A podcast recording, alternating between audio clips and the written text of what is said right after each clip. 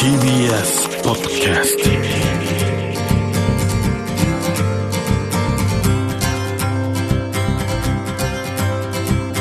おはようございます。石川みのるです。日曜日のこの時間関東2500個の酪農家の皆さんの協力でお送りするこの番組。飲んで応援もう一本絞りたての話題をお届けします。石川みのる。Dairy Life. Dairy Life 今週も先週に引き続き感染症対策をしっかりしていってきました栃木県那須塩原市真島牧場の様子をご紹介していきたいと思うんですけども江戸時代の農家を移築したお宅で家族の開拓の歴史が全部写ってるね写真のアルバムを見ながらお話を伺っていたんですけどもたった一人でお父さんが原野に立っているところから仲間と水を引き小屋を建て牛舎を建て家族ができて草花の春があって夏のすごい日差しがあってで秋があってで雪の降る中があってで四季折々の、ね、家族の姿が映っていたんですけど子供たちはですね遊園地代わりにこうシャベルカーの乗っけてもらって持ち上げてもらったりしてるんですよ。これがもう羨ましくて楽しそうで牛の背中に乗って遊んで材木を運んで牛の世話を一緒にして一緒にねお手伝いもしてるんですけども、まあ、そこにですねミュージシャンの岡林信康さんも加わって、まあ、僕が持ってた当時のイメージとは違って本当におどけてふざけてる楽しそうな写真ばっかりなんですね。実際は楽ではない環境の中どの写真もみんな満ち足りた楽しそうな笑顔に溢れていたのが印象的だったんですがお父さんの開拓をしたいというこうワクワクした気持ちがみんなに伝わっているような気がしました。この開拓精神後を継がれた大輔さんも引き続いて新しいチャレンジは続いています。でもどうですか？息子さん継がれて継ぐのがその楽しいばかりじゃないってこともあったり。いやもちろんね あの辛いこともあるしただねやっぱり物心ついた頃からね仕事も手伝ってた手伝手伝わされてたんですかね。手伝ってたし、まあ、牛と一緒のあれ生活してたんで近くの牧場連れてってもらったりとかそういったねなんかイベントとか連れてかれたりとかもしてたしで周りもやっぱりそういうね目で見てはいたんでしょうから、後継ぎだと。まあ自分としてはねもうや将来やるもんだと思って。あそうです前になかったですか？他の他にやりたい仕事特に思いつかなかったですもんね。農業高校みたいな。いや行かない普通こう学校で勉強することより現場で勉強することの方が勉強になるよっていうあれだったんで、まあ、卒業してあの北海道の酪農学園の短大に行ったんですけども、はいは全国に仲間作る目的とあとはまあたまたまその俺が高校の頃うちの親父アメリカ行ってその当時の最新のその酪農スタイルみたいなのがあってねそのクリストルっていうその牛を離して買う。買い。方そういったものの勉強も含めて。アメリカも行かれて？研修するよりいろんなとこ見た方が勉強になるなと思ってたんで。現場見た方が。でまあ二十歳で卒業して一回うち入って自分で問題意識ね意識を持っていろいろ見た方が自分にとってプラスになるなっていうのがあったんで。どうでしたか？見て回って。行くとこ行くとこでやっぱり変わってあのいろいろなやり方あるんでそれで自分なりにアレンジしていいとこ取り入れながら。で自分のスタイルをそうやって作っていくんですね。クリエイティブなんだねやっぱね。それこそ自分で方眼紙で図面描いてこういうの作ってくれっつってアストロブリストールを？その当時この辺地地域でもそんなやってる人いなかったんで。で親父と相談しながらじゃあちょっとこうしようああしようって言いながら。とりあえず50頭分作っ近所の大工さんにね、あの古い電柱作っ使って作って。木ので電柱で？ええ。正直まあ周りにそんな牧場なかったんでどうなっちゃうか分かんないんでまあダメならまあさ倉庫にでも何でもなるべぐらいの感じだったんで。あそれ同じなんですか？でそれで50頭であれしてまあなんとななんとかいけそうだっていうことで徐々に増やしていったって感じですね。俺にしてもそうだけど周りの酪農家から見たら変わり者なのかもしれない これで今この今何です相当世代で200 200いるんですか。ね絞ってるのが今120ぐらい。もっと大きくすれば大きくできるんですよ。だけど今ねあの本当流れで結構ね大型酪農って増えてますけど、ただやっぱりその土地とのバランス農地とのバランスをやっぱり守りながらの、その酪農をやっていこうということで、今ね環境問題とかもありますし今になってはね。あんまり大きくするとやっぱそれだけ土地に負担がかかっちゃう。土地が結局そのどんどんどんどんあの糞尿が過剰になっちゃうとさいい作物ができなくなっちゃって、でいい作物ができないそれを食べると牛が不健康になっちゃうんで、やっぱりそのバランスの取れた。なるほどね。今だってそれが環境意識みたいになってますけど本来それがいいバランス。まあ土草家畜って言いますけどよくあの、その循環がねうまくやっぱりいくようにっていういい土ができればいい草ができるし飼料だけなら糞いっぱいやれば伸びるんですけど調産つって結局窒素過剰の草が出ちゃって牛牛に被害を起こすんですよね。だからそういうバランスのいい草を作ればバランスのいい栄養が牛に供給されてそれによって健康な牛乳もできるんじゃないかという。でそういうもんなんですわわもくもくとにかく草を生やしゃいいったもんじゃないんだ。でそれで今度健康な牛があの健いい状態の糞を出すことによってまたいい堆肥になる。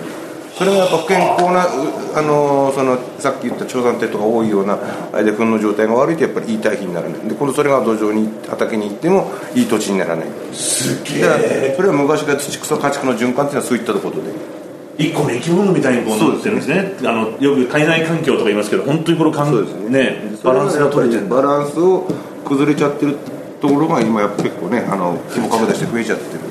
こういう酪農を守ることってのは消費者としてもめちゃめちゃ大大切ですね。だしやっぱりもうこれからのねさっきの今今になってね本当環境問題とかそのアニマルウェルフェアとかその動物福祉とかいろんな問題が出た中でやっぱりそういったものをやっぱりきちんと国の政策でもね、あの入れてやっぱり中小規模の酪農家が生き残れるようなね、でまたその農村こういうねこういうこの辺この辺は本当酪農地帯なんですけどそういった農村がね、あの生き残れるようなやっぱ政策とってもいいですよね。石川稔。Dairy Life Dairy Life Dairy Life 石川稔がやってますデイリーライフ栃木県那須塩原市真島牧場お父さんの真島裕二さんと長男で2代目。大輔さんにお話を伺ってるんですけども土草家畜の循環これ環境に負荷をかけないバランスの取れた食料生産の知恵っていうのを知っても感動してしまったんですけども、まあ、本当にこう大輔さんのおっしゃってたことこれを実現できる中小規模の農家を守る政策を取ってほしいというふうにおっしゃってたんですが負荷がね少ない。これね国連が訴えていることと全く同じなんですよね。世界の食料安全保障確保と貧困撲滅に大きな役割を果たしているのは家族型農業であるとして2019年から2028年を家族農業の10年と定めその国連は重要さを訴えています。小規模中規模の家族型農業。これね途上国だけではなく先進国ともに世界の食料生産額の8割を占めています。社会経済や環境文化といった側面で重要な役割を担っていて地域のネットワーク文化雇用を生んでいると。これまさに大輔さんがおっしゃっていた農村というコミュニティを主体にして守っていると。持続可能な食料生産に非常に重要だということを国連は訴えているんですけども。ではなぜ国連がこうした主張をあえてしているかというとそれは収益や効率重視の農業の大規模化が世界中で加速しているからです。これは持続可能ではないと。日本の政策は残念ながらこうした集約型大規模を支援していて中小規模の農業を支援しないという形をとっているのでこれは明らかに時代遅れ。土地を生かした酪農をどうすれば環境だけではなく農家にも負荷なく持続していくことができるか。この後はこの土地ならではの干し草を貯蔵するサイロを地下に掘ったお話から伺いました。でこういう地下のサイロを上げてそれもそれも珍しいんじゃないですか？地下のサイロっていうのも。ここら辺は結構あるものなんですか？あの昭和47年頃から流行ってきてね。結局地下水が低いんでできるんだ。普通普通は北海道入ってきちゃう。北海道上に立てるでしょ？ああサイロ多分。あれは地下水が入ってきちゃうんで。なるほど。じゃあそれがその。土地の条件に合った。合ってるんだ。それをこの研究者と農家とで作った。国の試験場があるんだけどそこでじゃあそれを自動で取り出せないかっつってサイロくれっていうのを試験場で研究者が作ってくれてここならではのマシンなんだ。あの UFO キャッチャーみたいなね。グワ ーって掴んででそれを作ってる地元の製作所がじゃあせっかく飛んだったらそこから自動化できないかって今それ取り出して全部自動で餌やりまでいける。だからあれは別にね人間がや遠隔でやってるわけでもないじ時間が来たら勝手に取り出してあのー全部計量して餌混ぜて全部はい。餌やりまで全部混ぜてで餌やりまで。コンピューターで牛ごとに。そうそうそう。逆に仕事は減ったんですか？こんな農が農業にこんな機械化したなんか工場みたいなことやっちゃうっていう人もいるわけ。俺もそれは思うんだけどやっぱり楽しみ映画も見たいし楽しむことも頼みしたいしってことになると人に頼むか自分でやるか機械に頼むかしかないんですよ。うん確かにでね人に頼むとね自分が休みたい正月とかお盆も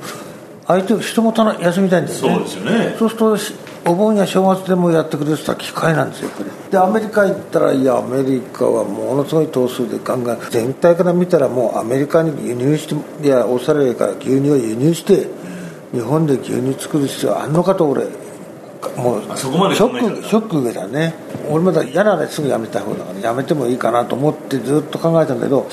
こういう資源のない国で世界と戦ってるとこどっかあるのがスタトヨタだったトヨタね。トヨタが世界に確かに。ねトヨタトヨタを調べた自動化とか 5S 運動とか現場改善をやってる、改善ねそれでその本をべーっと調べた。んです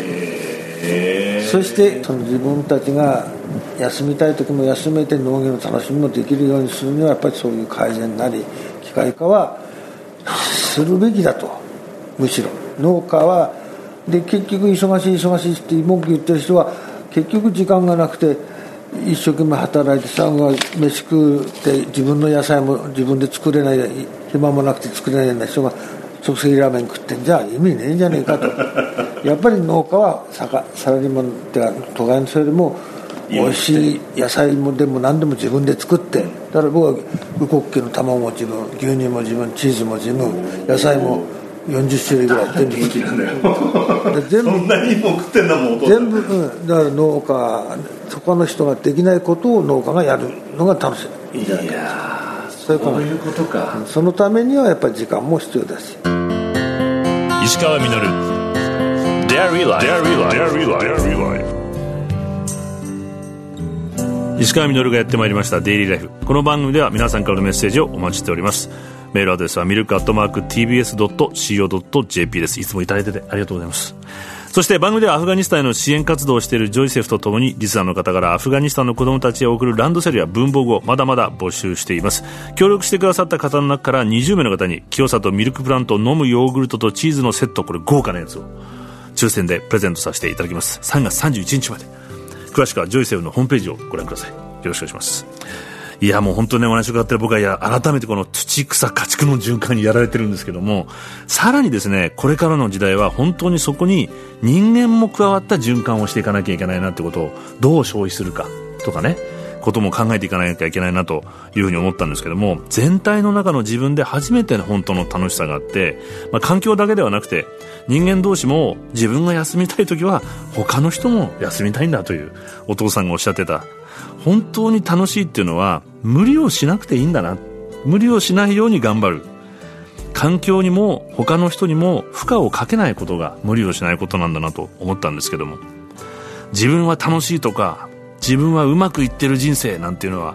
もしかしたら人間の人生ではまだまだ小さな楽しみなのかもしれないと。